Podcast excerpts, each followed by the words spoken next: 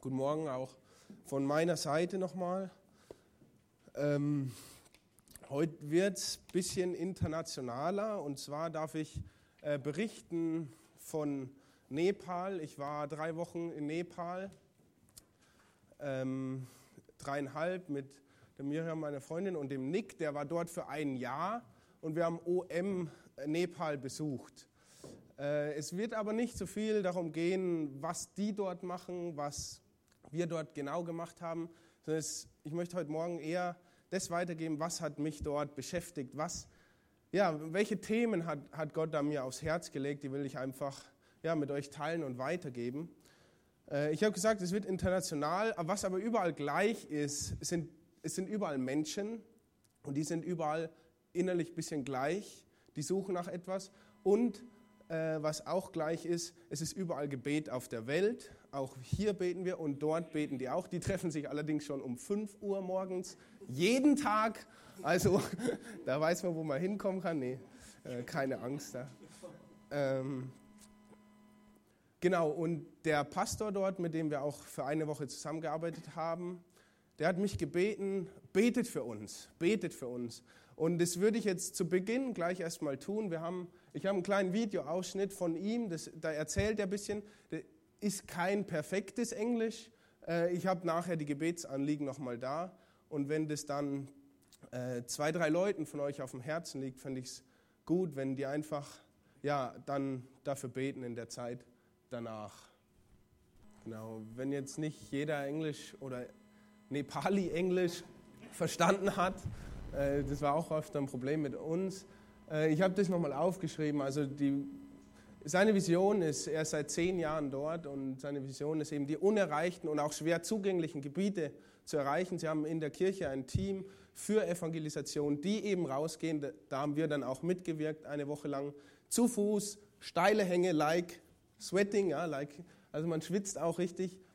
Äh, dafür können wir beten, für offene Herzen, für die Botschaft. Er hat gesagt, Manche Leute denken, sie sind politisch engagiert und kommen und die fragen dann, ja, können wir, für euch, können wir euch wählen?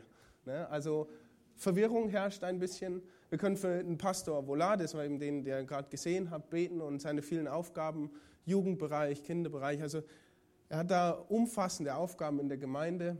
Ein Jugendprogramm ist ihm sehr wichtig, Jüngerschaftstraining für Jugendliche, die dann die Leiter und die, ja, die Leute sind, die eben das Evangelium dort dann weitererzählen. Und die haben jetzt auch ein Problem mit der eigenen Finanzierung der Gemeinde. Die wurden zehn Jahre unterstützt, jetzt hört die auf.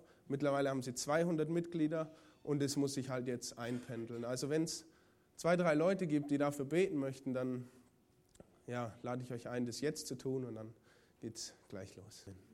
Also wie, ich schon gesagt habe, wir waren eine Woche dort in Nepal äh, drei Wochen und eine Woche eben mit dem Pastor unterwegs und haben äh, Evangelien verkauft. Also Markus, äh, Matthäus, Markus, Lukas, Johannes. Das haben wir den Leuten gegeben zum Lesen.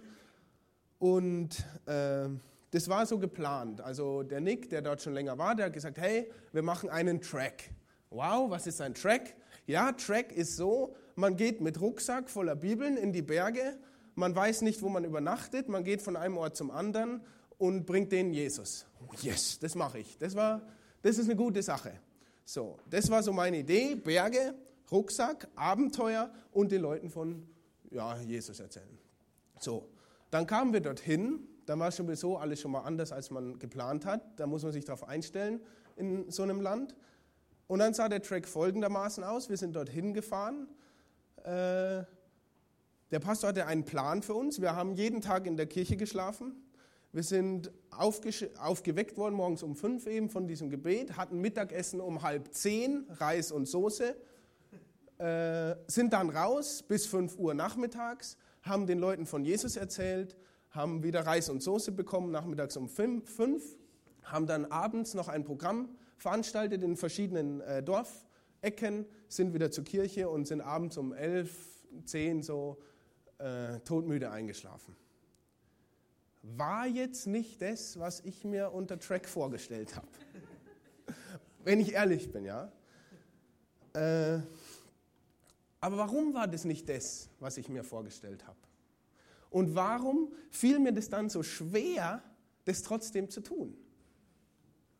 Das hat mich beschäftigt. Ich war dann auch in einem Zwiespalt irgendwie, weil ich denke, ich bin hier in einem Land, ich kenne die Sprache nicht. Ich verkaufe Bücher an Leute, mit denen ich mich nicht unterhalten kann. Ich kann drei Sätze Nepali. Ich, äh, ja, das war immer so, möchten Sie ein Buch kaufen? Bop, bop, bop, nichts verstanden. Äh, fünf Rupien, nichts verstanden. Äh, okay, tschüss. ne? Also so habe ich das dann eben von äh, 11 Uhr morgens bis 5 Uhr nachmittags gemacht. Und ich habe mich gefragt, warum? Warum? Ich wollte doch in die Berge. Ich bin in Nepal und habe das Himalaya nicht gesehen. Das kam noch dazu. Wir waren im Terai. Da ist es flach. Die Berge fangen danach an. Und das, ja, das war ein Problem für mich innerlich. Und ich möchte, möchte euch das vorlesen aus meinem Gebetstagebuch. Und der Hintergrund, warum das nämlich auch ein Problem für mich war oder wo, woher die Gedanken rührten, war, dass ich auf dem Weg dorthin im Philippa gelesen habe. Und da gibt es einen Vers, den können wir jetzt auch gemeinsam lesen. Und da stand, aber was auch immer mir Gewinn war, das habe ich um Christi willen für Verlust gehalten. Ja wirklich, ich halte auch alles für Verlust um der unübertrefflichen Größe der Erkenntnis Christi Jesu, meines Herrn willen. Um dessen Willen ich alles eingebüßt habe und es für Dreck halte, damit ich Christus gewinne. Oh. Dieser Vers hat mich angesprochen und gestern habe ich gebetet, dass Jesus mir zeigt, was Nachfolge heißt. Wie sieht dieser Vers aus? Ich musste heute feststellen, dass ich noch an vielen eigenen Gewinn hänge und es mir extrem schwer fällt, es für Dreck zu halten. Wir waren heute den ersten Tag tracken und sind im Dorf rumgelaufen und haben Evangelien verkauft. Ich rede mit Leuten, wo ich kein Wort verstehe. Ich verkaufe Bücher an Leute, zu denen ich keinen Bezug habe. Wie viel mehr Spaß würde es machen, einen Berg-Touristentrack zu tun? Wie toller wäre es, wenn wir wenigstens in den Bergen rumlaufen würden. Ich kann doch nicht in Nepal gewesen sein ohne Himalaya. Warum opfere ich überhaupt Ferien, mein Geld, meine Zeit, um hier so komische Sachen zu machen? Und nicht das, worauf ich jetzt Bock habe. Das sind schwere Fragen, die in meinem Herz kamen. Und auf einmal verstehe ich, dass dieser Vers in meinem Leben noch gar nicht so kapiert habe es geht in meinem Leben noch so viel um mich. Das ist schlimm. Es ist so schwer, sich selbst, seine Wünsche, seine Vorstellungen zu verleugnen und Christus wirklich nachzufolgen. Ich achte meins für Dreck, damit ich in ihm erfunden werde. Ich habe gebetet, Vater, ich weiß nicht, wie und ob ich dieser Anforderung nachkommen soll. Es ist so viel Ego, so viel Stolz, so viel Augendienerei in meinem Leben. Mein Ansehen, meine Ehre, meine Erfahrung, meine Stories, die ich nachher erzähle. Wie soll das funktionieren, dir zu folgen? Mich aufgeben?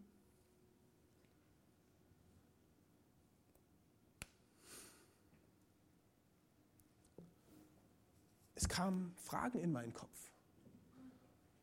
Was ist dieser Gewinn, von dem da die Rede war? Was ist der Gewinn in meinem Leben? In dem Beispiel wusste ich das sehr klar. Der Gewinn war, ich kann in die Berge, ich komme nach Hause und kann Leuten erzählen, hey, ich war in Nepal, ich war im Himalaya. Ich wusste damals noch nicht, dass ich das noch erleben werde. Aber für mich war das damit gestorben. Wir sind im Terrain. Das muss ich aufgeben. Das war mein Gewinn. Was bin ich wirklich bereit, diesen Gewinn aufzugeben? Ja? Also komplett würde ich alles, was ich schön und toll finde, würde ich das wegtun, damit ich Christus dienen kann? Ist das in meinem Herzen? Weil das heißt Nachfolge in dem Fall. Alles, was ich will, tue ich weg, wenn es sein muss, damit ich Jesus wirklich dienen kann. Bei mir war das der Fall hier im flachen Land, immer von der Kirche aus, alles schön safe und geordnet, nicht kein Abenteuer, gar nichts. Das Abenteuer wollte ich, das war mein Gewinn. Aber das musste weg, um Christus zu dienen, dort an dem Platz, wo wir jetzt eben waren. Wie schaut es bei dir aus? Was ist dir Gewinn? Wo halten wir uns fest? Wo hältst du dich fest? Was hindert dich sogar vielleicht, in der Morgen, in der Früh um 5 Uhr aufzustehen und zu beten? Oder hier um 9 Uhr? Weil der Samstagabend spät war? Was hindert mich hier nicht zu beten? Ich war noch nie hier. Das muss ich auch ehrlich sagen. Ne? Und dann ist die nächste Frage, mit der ich, das würde ich jedem empfehlen, sich damit zu beschäftigen. Nicht äh, gebe ich alles auf, das ist auch wichtig, aber warum? Da hat es ja geheißen, um Christi willen. Und dann war noch ein größerer äh, Satz, um der alles übertreffenden Erkenntnis meines Herrn Jesus Christus. Was bitte ist diese alles übertreffende Erkenntnis? Forsch danach. Was, was gibt Jesus, damit ich, was ich will, aufgebe? Das muss was Großes sein. Ja, eigentlich, so wie es da steht, das muss alles andere übertreffen. Das will Jesus geben. Hast du das schon mal gefunden in deinem Leben? Das ist eine Herausforderung. Ich habe jetzt hier auch wenig Antworten. Ich will nur euch weitergeben, was mich dort beschäftigt hat und was eben ja, sehr herausfordernd ist. Ein anderes Thema, was dort auf uns zukam, was aber sehr viel damit zu tun hat, ist Götzen. Also, also auf Deutsch, die haben dort viele Götter. Der, der Pastor hat ja erzählt, everything is God. Also alles ist Gott. Der Stein ist Gott, Schlange ist Gott, Berg ist Gott, Baum ist Gott. Alles, was es dort gibt, also der Hinduismus ist dort und die beten alles an. Die haben über 1000 Götter und äh, genau. Ich hatte das ähm, nach meinem letzten Spieltag vom Sport, hatte ich so meinen Mannschaftskollegen erzählt und einer hatte nur so zwei Brocken mitbekommen und lehnte sich dann rüber und fragte, hey, ist es da ein Spiel, worüber du redest oder war das echt? Ja, also das ist Realität. Da gibt es viele Götter, das klingt verrückt. Und dann dachte ich mir, hey, äh, wie schaut es hier aus? Wie schaut es hier aus? Haben wir hier auch Götter? Götzen.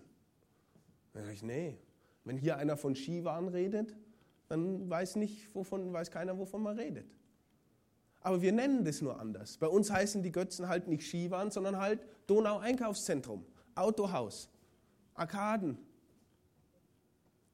Disco. So heißen unsere Tempel. Da beten wir an. Und zwar das, wonach wir nachlaufen. Götzen sind ja Sachen in unserem Leben, das kann materiell sein, das kann auch nicht materiell sein, wo wir in unserem Leben eben dem nachlaufen, dem die Aufmerksamkeit schenken, für das wir eben unsere Sachen aufgeben oder meine Zeit opfern. Das ist ein Gott. Und das gibt es hier fast viel mehr als dort in Nepal. Fast viel mehr.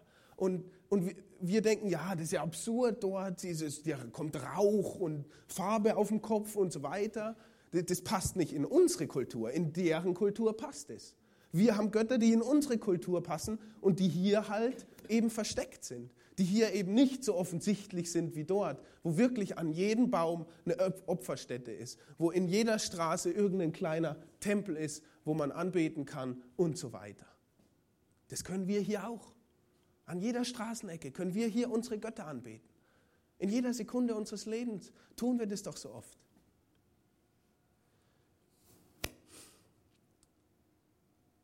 Es geht auch viel um Nachfolge. Diese, das, was mir Gewinn ist, das sind oft diese Götzen. Und ich habe auch, bekam dann auch der Vers aus dem Lukas, vielleicht lesen wir den nochmal, äh, wo es heißt, wo Jesus sagt, wenn jemand mir nachkommen will, verleugne er sich selbst und nehme sein Kreuz auf täglich und folge mir nach. Wer sein Leben retten will, wird es verlieren. Wer aber sein Leben verliert um meinetwillen, der wird es retten. Denn was wird es einem Menschen nützen, wenn er die ganze Welt gewönne, sich selbst aber verlöre oder einbüßte? Also hier geht es wieder um dieses Selbstaufgeben und Jesus und, und Jesu Leben nehmen. Also die Götzen, die wir anbeten, die bringen uns nichts. Und eine andere Götze zum Beispiel, oder was das groß zusammenfasst, Götze könnte man zum Beispiel hier in Deutschland auch sagen, Sicherheit. Wir haben hier Sicherheiten oder auch eigentlich nur Scheinsicherheiten, an die wir uns so festklammern. Wenn man in ein dritte Weltland reist, muss man die loslassen, diese Sicherheiten. Es fängt schon mit dem Flug an, sage ich jetzt mal.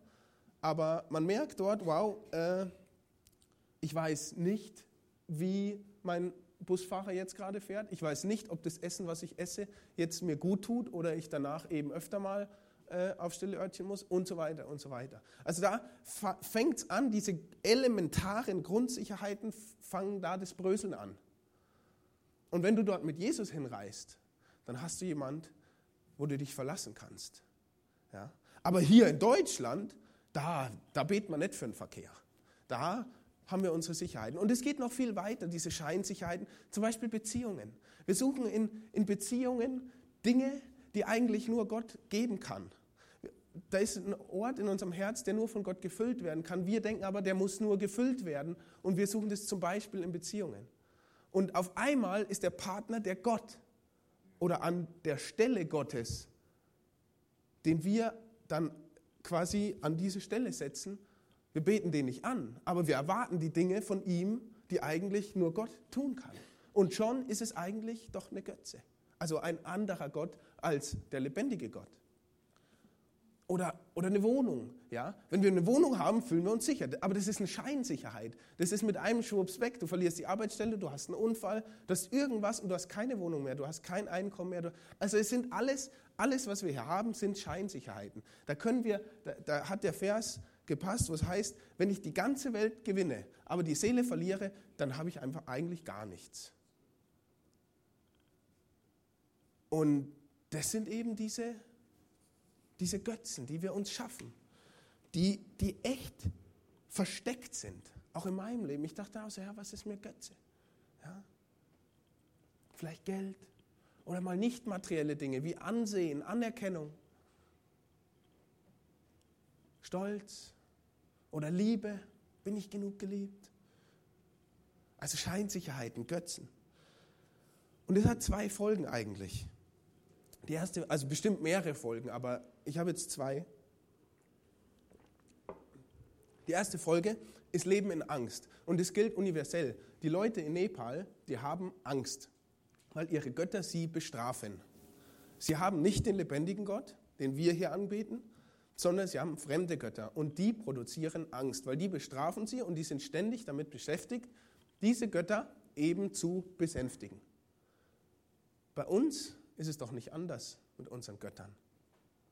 Wir machen keinen Rauch, um die Götter, die wir haben, zu besänftigen. Aber wir versuchen, unser, unseren Willen zu stillen, unsere Lust, ja? unser Verlangen versuchen wir zu stillen.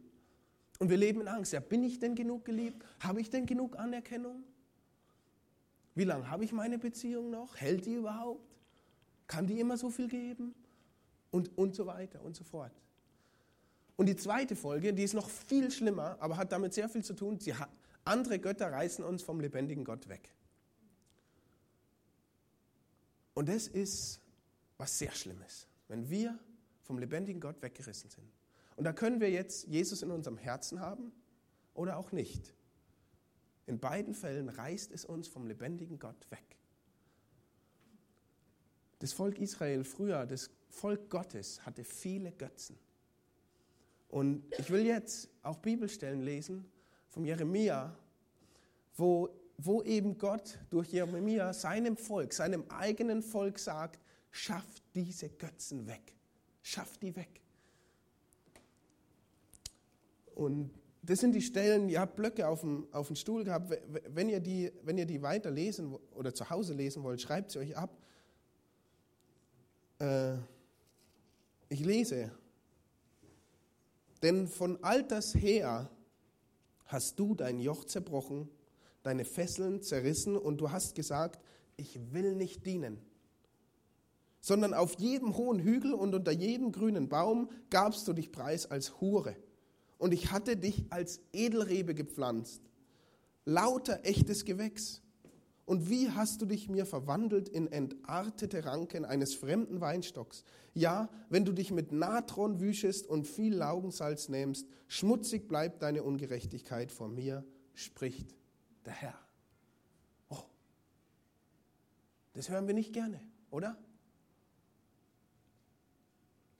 Gott sagt, als Edelrebe habe ich dich gepflanzt. Edel. Das spricht er zum Volk Israel. Zu uns könnte er sagen, Jesus habe ich dir doch gegeben. Durch den bist du rein. Und was machst du? Was machst du? Unter jedem grünen Baum, auf jedem Hügel gibst du dich preis als Hure. Das klingt für unsere Ohren jetzt irgendwie schwer, aber Hure ist in dem Bild einfach, in dem Kontext einfach ein, ja, ein Bild für, für einen anderen Gott. Du betest an jeder Straßenecke, in jeder Minute deines Lebens so viele andere Götter an aber ich habe dich als Edelrebe gepflanzt. Und was machst du? Du bist ein entartetes Gewächs, wenn du diesen Göttern nachfolgst. Das tut Gott weh, wenn wir uns wegreißen lassen. Und wir tun es so oft. Und weiter sagt Gott, wie ein Dieb beschämt ist, wenn er ertappt wird, so ist beschämt das Haus Israel, sie, ihre Könige, ihre Fürsten, ihre Priester und ihre Propheten, die zum Holz sprechen, du bist mein Vater, und zum Stein sagen, hey, du hast mich geboren. Denn sie haben, denn sie haben mir den Rücken zugekehrt und nicht das Angesicht. Zur Zeit ihres Unglücks sprechen sie, steh auf und rette uns. Ja, wo sind nun deine Götter, die du dir gemacht hast? Mögen sie aufstehen, ob sie dich retten können zur Zeit deines Unglücks. Denn so zahlreich wie deine Städte sind deine Götter geworden, Juda. Wir machen uns fremde Götter und sagen zum Auto, du bist meine Identität. Und sagen zum Stein, also vielleicht zum Haus, in dir finde ich meine Sicherheit. Und zum Job, du stellst sicher, dass ich hier gut leben kann. Das tun wir doch, oder? Und Gott sagt, und du hast mir den Rücken zugekehrt und nicht das Angesicht. Ich will doch alles das dir geben, aber du, du suchst das woanders. Das ist doch schlimm, oder? Das ist doch schlimm. Was machen wir? Warum tun wir das? Und dann, wenn Bedrückung kommt, schreien wir zu Gott und da können wir uns die selbstkritische Frage stellen, die Gott hier stellt seinem Volk. Ja, wo sind jetzt deine Götter, die du dir geschaffen hast? Mögen sie dich retten? Das ist schwierig, wenn man einen Job verliert und der Job der Gott war, dass der Job, den man jetzt nicht mehr hat, einen wieder rausreißt. Gott redet weiter. In der letzten Stelle hier. Kehre zurück, du abtrünnige Israel, spricht der Herr. Ich will nicht finster auf euch blicken, denn ich bin gütig, spricht der Herr. Ich werde nicht in Ewigkeit nachtragen. Nur erkenne deine Schuld, dass du von dem Herrn, deinem Gott, abgefallen und zu den Fremden hin und her gelaufen bist unter jedem grünen Baum. Aber auf meine Stimme habt ihr nicht gehört, spricht der Herr. Kehrt um, ihr abtrünnigen Kinder, spricht der Herr, denn ich habe mich mit euch vermählt und ich werde euch nehmen, einen aus einer Stadt und zwei aus einer Familie und euch nach Zion bringen. Gott sagt, kehr um. Ich weiß, du bist weggelaufen. Ich weiß, du hast so viele andere Götter. Aber kehr um. Kehr um. Er sagt, ich bin nicht in Ewigkeit nachtragend. Kehr um und erkenne deine Schuld. Ja, das war auch so ein Punkt, Nepal, wo ich dachte, wow, das sollten wir mehr tun. Wir sollten mehr unsere Schuld erkennen. Wie viele Götter wir sonst noch anbeten. Gott will alleine angebetet werden und nicht neben unseren anderen Göttern. Ich weiß nicht, was du jetzt persönlich für Götter einsetzt. Darüber darfst du selber nachdenken. Aber Gott sagt, hey, kehr um, kehr um, erkenne, dass du andere Götter hattest und komm wieder zu mir. Das ist, das ist Gottes Botschaft. Er ist, er ist sehr wütend. Ich glaube, das ist das Schlimmste, was wir Gott antun können, wenn wir andere Götter haben. Ich glaube, das ist für Gott das Allerschlimmste. Aber er sagt, ich habe mich mit dir vermählt. Ja? Wir sind doch verheiratet. Warum suchst du dir jemand anders? sagt Gott. Das ist dieses Bild, das dahinter steckt. Ne? Wir sind doch vermählt. Warum bist du dann eine Hure, wenn ich das Wort jetzt nochmal so sagen darf? Das ist die Botschaft Gottes. Kehre zurück. Ich weiß, dass du viel Schlechtes tust. Ich weiß, du kehrst mir den Rücken. Aber ich sage zu dir, kehre um. Komm zurück. Ich bin doch mit dir verheiratet. Ich habe doch Jesus gegeben, meinen Sohn. Willst du den nicht? Eine alles übertreffende Erkenntnis. Achte doch dein Wille, deine Lust, deine Begierden, was auch immer für Dreck. Ich habe eine alles übertreffende Erkenntnis. Und zwar in Jesus Christus.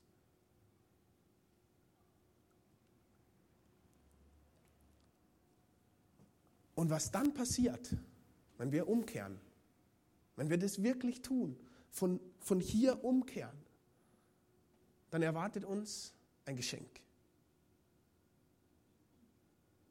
Dann erwartet uns ein Geschenk. Und das steckt auch in dem Philippa-Vers, den wir am Anfang gelesen haben. Und der ist etwas länger und der ist aus, jetzt kommt ein kurzer Einschub, äh, um euch zu ermutigen, wenn ihr entmutigt seid, lange Bandwurmsätze zu lesen. Also das ist äh, quasi ein Satz aus der Elberfelder Bibel, äh, Philippa 3, 7 bis 11 und der, da steckt viel drin, sehr viel drin. Und ich möchte euch ermutigen, wenn ihr so einen Bandwurmsatz mal nicht versteht, schreibt den ab und schaut, wo sind die Kommas? Was ist ein Einschub? Das kann ich erstmal beiseite lassen, das erklärt was anderes. Und dann such die, die Hauptpunkte, such hier so äh, damit und so, so wenn, dann und solche Sachen. Und ich lese das einmal vor und dann habe ich äh, so drei Schritte kurz, um, um das kurz verständlicher zu machen. Und dann sind wir aber genau bei diesem Geschenk, von dem ich gerade geredet habe. Dann sind wir genau da, was passiert, wenn wir wirklich umkehren und nach dieser alles übertreffenden Erkenntnis streben. Also, Bandwurmsatz. Aber was auch immer mir Gewinn war, das habe ich um Christi willen für Verlust gehalten. Ja, wirklich? Ich halte auch alles für Verlust, um der unübertrefflichen Größe der Erkenntnis Christi Jesu, meines Herrn, willen, um dessen Willen ich alles eingebüßt habe und es für Dreck halte, damit ich Christus gewinne und in ihm gefunden werde indem ich nicht meine eigene Gerechtigkeit habe, die aus dem Gesetz ist, sondern die durch den Glauben an Christus, die Gerechtigkeit aus Gott, aufgrund des Glaubens, um ihn und die Kraft seiner Auferstehung und die Gemeinschaft seiner Leiden zu erkennen, indem ich seinem Tod gleich werde, ob ich irgendwie hingelangen möge zur Auferstehung aus den Toten. Jetzt wisst das, ne? nee. Mach mal nächste Folie bitte. So, das schaut schon anders aus. Da steht jetzt, also die ersten zwei Verse habe ich euch schon vorgelesen. Ne? Ich achte alles für Dreck, damit. Und da geht es jetzt hier quasi los, genau. Und es alles für Dreck halte. Und jetzt kommt damit. Also unterstrichen ist alles, was mit Jesus zu tun hat. Hier ist viel unterstrichen, alles hat mit Jesus zu tun. Weil die alles übertreffende Erkenntnis ist Jesus. Ja? Deswegen ist viel unterstrichen. So, und hier haben wir jetzt eben, ich halte alles für Dreck, damit ich Christus gewinne und in ihm gefunden werde. Und dann haben wir nochmal, um ihn und seine, ihn und seine Kraft seiner Auferstehung und die Gemeinschaft seiner Leiden, oh, Entschuldigung, zu erkennen. Und dann sind zwei Wörter in dem. Die oberen zwei, also Christus gewinnen und in ihm gefunden werden, in dem und unten ihn, seine Kraft und die Gemeinschaft seiner Leiden zu erkennen in dem. Und jetzt machen wir nochmal die nächste Folie. Oh, das ist auch gut, oder? Das ist schon ein bisschen einfacher. So, jetzt nochmal. Ich halte alles für Dreck, damit ich Christus gewinne. Ich, jetzt sind wir beim Geschenk. Ich halte alles für Dreck, damit ich in Christus erfunden werde. Ich halte alles für Dreck, damit ich Christus erkenne. Ich halte alles, alles in mir drin, alles, was ich mache, alles, was ich liebe, für Dreck, damit ich die Kraft seiner Auferstehung erkenne. Ich halte alles von mir für Dreck, damit ich die Gemeinschaft seiner Leiden erkenne. Leiden. Nicht Leider erkenne. So, und dann haben wir in dem. Bei den oberen zwei Dingen steht, ich Christus gewinne und ich in Christus erfunden werde, indem ich Gerechtigkeit aus Glauben an Jesus habe. Ja? Also Christus gewinnen und in Christus erfunden werden, das wäre eine andere Predigt, äh, das kommt im Juni irgendwann, habe ich mit dem Johannes ausgemacht. Da geht es da dann weiter. Äh, also die beiden Sachen passieren, indem ich nicht meine Gerechtigkeit habe, also indem ich nicht sage, ich bin doch gut, ich bin doch gut genug, Gott muss mich doch lieb haben. Nein, das kommt aus der Gerechtigkeit, aus, aus dem Glauben an Jesus. Was ist es? Ich glaube, dass Jesus am Kreuz für mich gestorben ist und allein daraus, dass ich an Jesus glaube, habe ich Gemeinschaft mit Gott. Das haben wir vorhin in dem Lied gesungen. Allein, dass ich an Jesus glaube, bin ich gerecht. Ja, das ist Glauben, also Gerechtigkeit aus Glauben. So. Und dann gewinne ich Christus. Dann, ich, dann bin ich in Christus erfunden, weil ich durch Christus eben gerecht bin. Und das Zweite heißt, indem ich seinem Tod gleich werde. Das ist ein kleiner Unterschied, glaube glaub ich jetzt mal. Ich habe keine Theologie studiert oder so, aber in seinem Tod gleich werden heißt das Bewusstsein, ich und meine alte Natur ist mit Christus am Kreuz gestorben. Das heißt, meine Sünde, mein Schlechtsein, meine Ungerechtigkeit, alles, was mich trennt von Gott, ist im Kreuz durch Jesus Christus weggeschafft worden. Ich bin in seinem Tod Jesus gleich geworden. Und Jesus hat jetzt eine ungehinderte Gemeinschaft mit Gott und wir dürfen das durch Jesus eben auch haben. Und dann erkenne ich Christus. Dann habe ich überhaupt die Möglichkeit zu verstehen oder ansatzweise zu verstehen, was die alles übertreffende Erkenntnis Christi ist.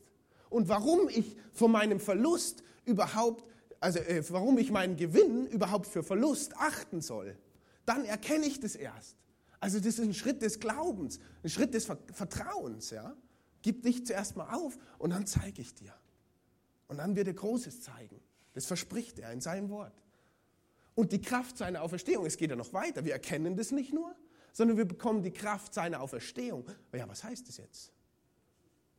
Das heißt, wenn, weil er auferstanden ist, werden auch wir mit ihm leben. Er ist ja nicht tot geblieben. Jesus ist auferstanden. Das feiern wir jetzt dann bald, sein Tod und die Auferstehung an Ostern. Und genau darum geht es. Durch den Tod sind unsere Sünden gestorben. Durch die Auferstehung lebt Christus in uns, leben wir in Christus. Das heißt, diese Kraft, den Tod zu überwinden, die ist jetzt auch noch in unserem Leben. Nicht, weil wir so toll sind, nicht, weil die jetzt einfach hier ist, sondern weil Christus in uns ist. Gemeinschaft seiner Leiden, Kraft seiner Auferstehung. Und diese Kraft, die gibt einem dann die Kraft auch, die Götzen sein zu lassen. Es ist nicht so, dass du alleine zu Gott hinrennen musst, ja? sondern das ist, das ist auch Gottes Gnade, die Götzen sein zu lassen. Eben das, was mir Gewinn ist, für Verlust achten. Ja? Das war ein Prozess, wo ich beten musste, wo ich sag, gesagt habe, Herr Gott, hilf mir, jetzt das loszulassen, dass ich die Berge sehen will. Ich bin doch eigentlich gekommen, um Leuten hier von deiner frohen Botschaft zu erzählen. Warum ist jetzt das in die Berge gehen so groß geworden und es hindert mich daran, dir zu dienen. Nimm das weg. Ich kann es nicht. Und dann habe ich das auch erleben dürfen, dass das weg ist und genau das ist die Kraft seiner Auferstehung. Und die darf auch in jedem sein und zwar indem ich in seinem Tod gleich werde. Also für die, die fleißig mitschreiben, das erste in dem, da könnt ihr Parallelstellen lesen, im Römer 5, Vers 1, da heißt es, dass wir eben ihm gleich, äh, dass wir durch Glauben gerecht sind. Und in Epheser 2, 8 und 9, das erklärt das obere in dem ein bisschen.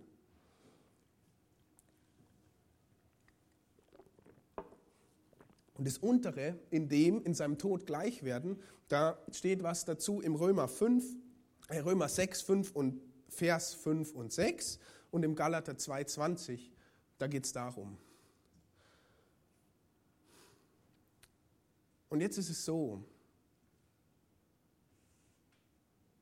dass ich euch herausfordern will.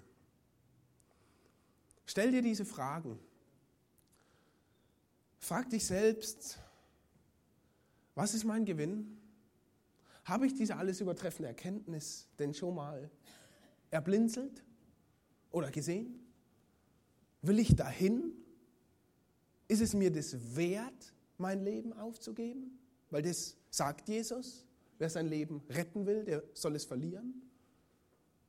Und wenn das der Fall ist, also wenn du Jesus noch nicht kennst und du merkst, ja, das will ich, das will ich, ich will diese alles übertreffende Erkenntnis, ich will diese, diese, dieses Lied, was wir gesungen haben, ich will in der Zeit, wo es kein Weinen, kein Schmerz gibt, da will ich dabei sein, durch Jesus. Ich will mein Leben hier auf der Welt eben mit Jesus, Jesus leben. Dann lade ich dich ein, mach das heute. Bete heute zu ihm. Und wenn du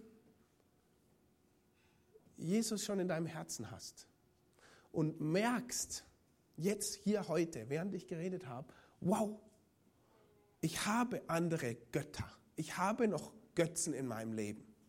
Die sind noch da. Es gibt Leute, wo ich hingehe und merke, oh, das tut mir nicht gut. Es gibt Dinge, die ich tue, wo ich merke, das tut mir nicht gut. Wenn du irgend so sowas hast, ermutige ich dich, sprich heute noch mit jemand darüber. Bete heute noch, jetzt gleich, nach dem Gottesdienst. Ich, ich habe kein Smiley, aber ihr könnt auch zu mir kommen. Ihr könnt zu den Leuten kommen, die sich da anbieten. Geht zu jemand, zu einer Person, die er vertraut und, und macht es rein vor Gott. Ja? Und wenn ihr nachher der Einzige seid, der zu jemand geht und redet, dann seid ihr nicht der Einzige, der Götzen hat, sondern ihr seid der Einzige, der mutig war und eben gegangen seid. Weil ich glaube, jeder hat dieses Problem hier, gerade in Deutschland, solche Götzen zu haben. Also tu das, tu das, geh das an, geh das an, geh in diesen Versprechen, mit diesem in Christus. Pack das an, mach's heute, bete darüber und Gott wird dir helfen, eben sich euch zu ihm zu ziehen und euch helfen, diese Götzen eben sein zu lassen, damit wir die alles übertreffende Erkenntnis Christi willen eben erlangen. Seine Botschaft heute ist, kehr um, kehr um, komm zurück zu mir. Ich will Gutes für dich. Amen. Ich möchte noch beten am Schluss jetzt. Und äh, ja. Vater im Himmel, du siehst, äh, du siehst die Herzen von uns allen hier. Du weißt, was in aller unserer Herzen ist, welche Götter dort sind, was uns nicht gut tut, was uns wegreißt von dir, was uns in Angst leben lässt. Und ich will beten, dass du uns Mut schenkst, noch heute zu dir zu kommen. Gleich jetzt, um, um deine Kraft zu erbitten, damit wir davon loskommen. Um dir nachzufolgen. Echte Nachfolge. Alles aufgeben, um zu dir zu gelangen. Und ich bete für die Leute, die dich noch nicht kennen, Jesus, dass du ihnen Mut schenkst, heute den Schritt mit dir zu wagen und ich bete für all die, die dich im Herzen haben, mit dir verheiratet sind, aber anderen Frauen, anderen Götzen dienen. Ich möchte beten, dass du, dass du dort Veränderung schaffst. Danke für Jesus. Danke für den Tod am Kreuz, durch den das überhaupt alles möglich ist. Danke, dass du für uns am Kreuz gestorben bist. Danke, dass wir dadurch ungehindert zu Gott kommen dürfen, ohne Angst und ohne Mühen und Quälen, allein durch unsere Bereitschaft. Amen.